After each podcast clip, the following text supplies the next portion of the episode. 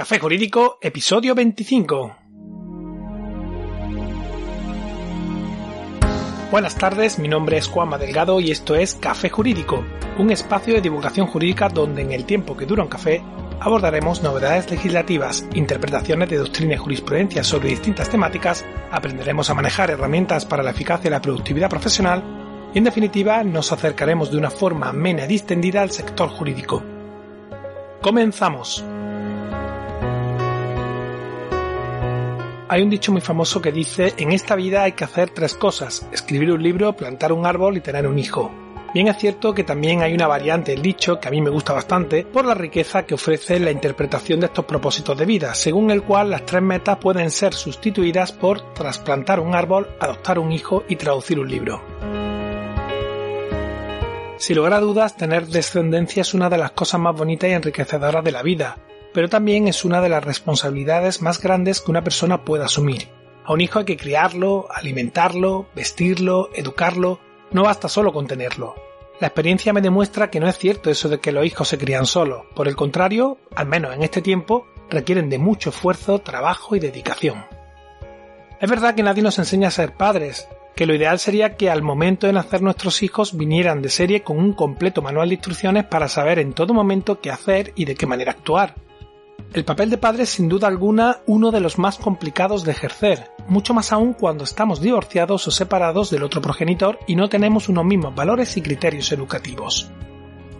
Precisamente en estas circunstancias se hace más importante que nunca conocer los derechos y obligaciones de los menores. Pero antes de comenzar déjame que te diga que puedes encontrarnos en cafejurídico.es, nuestra página web desde la que podrás acceder a todos los episodios que hemos emitido hasta la fecha, escucharlos por áreas temáticas y por supuesto enviarnos tus dudas legales, pedir que tratemos un asunto concreto o mandarnos tu opinión. ¿Cuáles son los derechos de los menores? Esta pregunta tan simple puede dar lugar a una charla ciertamente interesante. Como todos, los derechos de los menores han ido evolucionando a lo largo de la historia y es precisamente a finales del siglo XX cuando por parte de los estados se empieza a reconocer la existencia de necesidades específicas de la infancia, es decir, el derecho de todo niño y niña, por el hecho de serlo simplemente, a recibir atención, primando sus derechos como personas. Esto que parece tan obvio no siempre lo es. Os cuento un chascarrillo. La semana pasada un cliente me llamaba alarmado porque la madre de su hija, de la que se encuentra divorciado desde hace algunos años, fiscalizaba las conversaciones telefónicas que mantenía con la menor, aludiendo que, como es menor de edad, ella es su madre, la titular del teléfono, y es él quien llama a su casa, tiene el derecho a conocer el contenido de la conversación. Aunque mi cliente intuía que eso no era así, quiso recabar mi opinión al respecto. Y bueno, de ahí surgió la idea de dedicar un programa a conocer los derechos y obligaciones de los menores. Por supuesto, y antes de analizar el marco normativo español de los menores, quiero dar una respuesta clara a esta y otras cuestiones que pueden surgir al respecto. Ya luego explicaré de dónde surgen todos los derechos que enunciaré a continuación, que como todo en nuestro ordenamiento jurídico parten de la propia Constitución pero para dar respuesta basta ahora con indicar que, entre otros derechos, los menores de 18 años tienen sin ningún género de duda derecho al honor, a la intimidad personal y familiar y a la propia imagen, derechos que comprenden también la inviolabilidad del domicilio familiar y de la correspondencia y el secreto de las comunicaciones. Los menores también tienen derecho a la libertad de ideología, conciencia y religión, respetando los derechos y libertades de los demás. Derecho a la libertad de expresión, a ser oídos que podrán ejercitar por sí mismos o a través de la persona que designe para que le represente cuando tenga suficiente juicio. Cuando ello no resulte posible o no convenga al interés del menor, podrá conocerse su opinión por medio de sus representantes legales, siempre que no sean parte interesada ni tengan intereses contrapuestos a los del menor. Por otro lado, los menores tienen también derecho a participar plenamente en la vida social, cultural, artística y recreativa de su entorno, así como a una incorporación progresiva a la ciudadanía activa, tienen igualmente derecho a formar parte de las asociaciones y organizaciones juveniles de los partidos políticos y sindicatos, también tienen derecho a promover asociaciones infantiles y juveniles e incluso a escribirlas.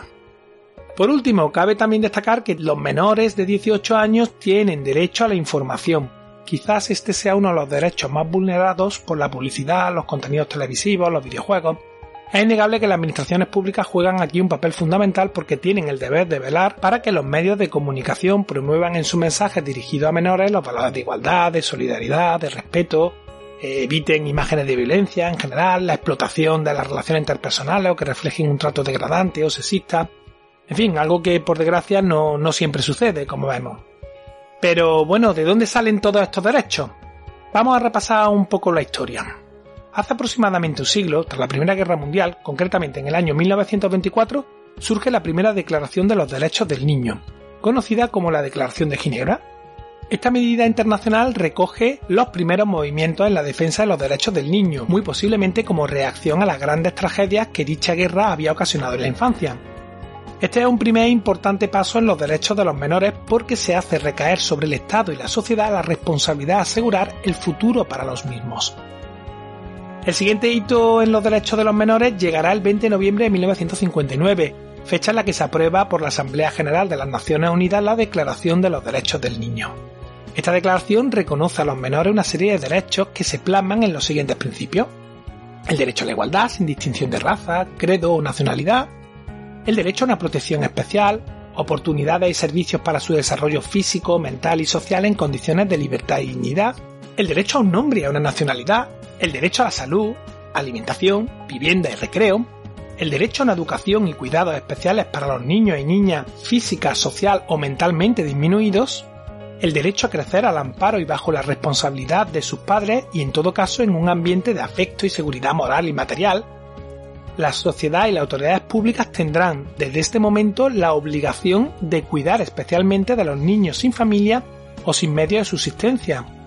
También está el derecho a recibir educación y a disfrutar del juego, el derecho a estar en todas las circunstancias entre los primeros que reciben protección y auxilio, o el derecho a ser protegido contra toda forma de abandono, crueldad y explotación. No se permite tampoco el trabajo antes de una edad determinada a partir de esta fecha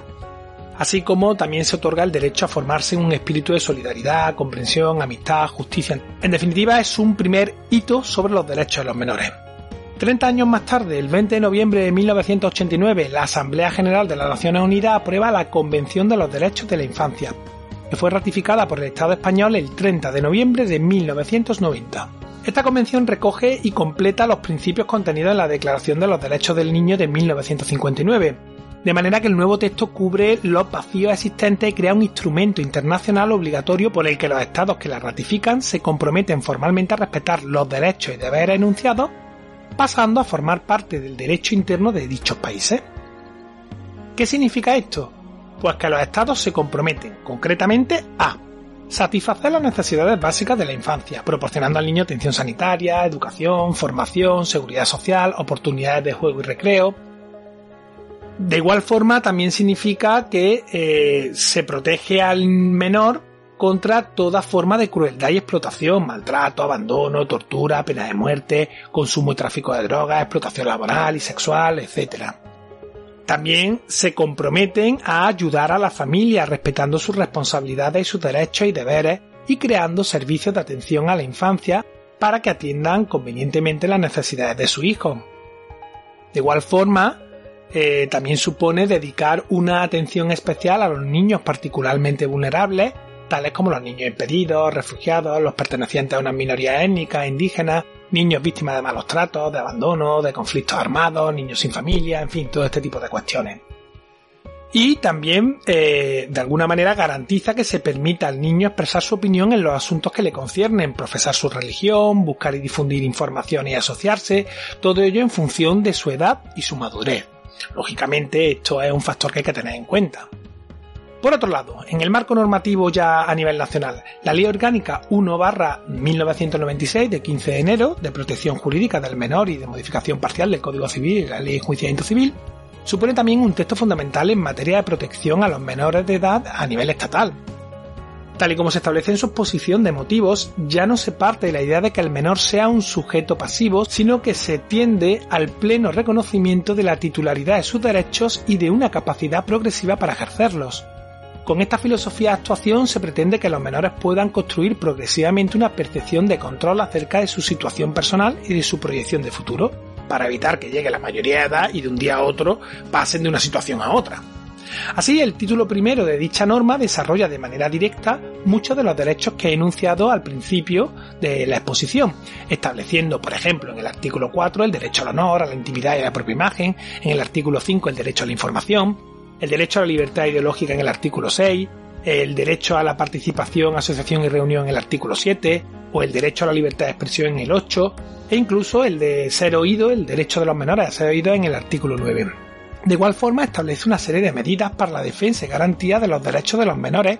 que quedan recogidas en el artículo 10 de dicho texto normativo, tales como solicitar la protección y tutela de la entidad pública correspondiente, poner en conocimiento del Ministerio Fiscal las situaciones que consideren que atentan contra sus derechos con el fin de que éste promueva las acciones oportunas,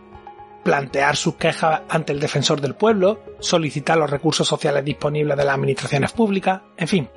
como veis, los menores de edad tienen una serie de derechos reconocidos que deben ser preservados. Ah, bueno, que se me olvidaba. Si todo esto fuera poco, indicar que este es el marco legislativo a nivel estatal, pero que, como sucede en muchas otras materias, cada comunidad autónoma puede tener articulada una norma para los derechos de los menores. Todo esto, como imaginaréis, podría dar a hablar horas, horas y horas sobre cada normativa autonómica, pero como soy de Andalucía, ya sé que por mi acento no hace falta tampoco que lo jure, voy a comentar muy sucintamente la normativa de esta comunidad autónoma. Para ello hay que partir de la base de que a la comunidad andalucía le corresponden las competencias exclusivas en materia de protección de menores residentes en su territorio, lo que implica la constitución y aplicación de distintos instrumentos que dan lugar a la acción protectora de la Administración.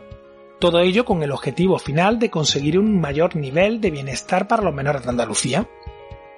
La ley eh, andaluza que gestiona esto es la Ley 1 barra 1998 de 20 de abril de los derechos y atención al menor que reconoce una serie de derechos de los que son titulares los menores de edad, concediendo a los poderes públicos amplias potestades para que en caso de que las personas en principio encargadas de velar por el bienestar del menor incumplan sus deberes para con el mismo, que aquí hay que decir que las personas en principio que están encargadas son los titulares de la parte potestad o sus tutores, pues en este caso puede intervenir la administración por el superior interés del niño,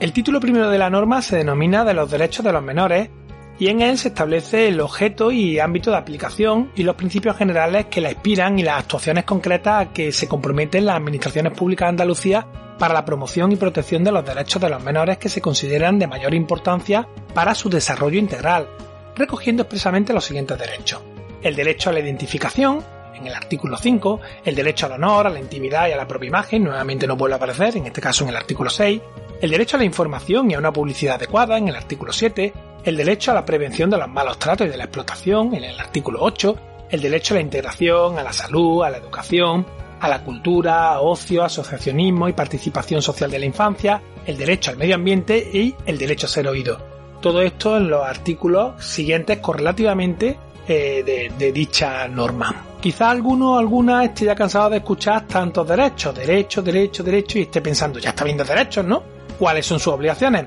Pues como decía al inicio del episodio, los menores también tienen una serie de obligaciones que veremos en un futuro programa.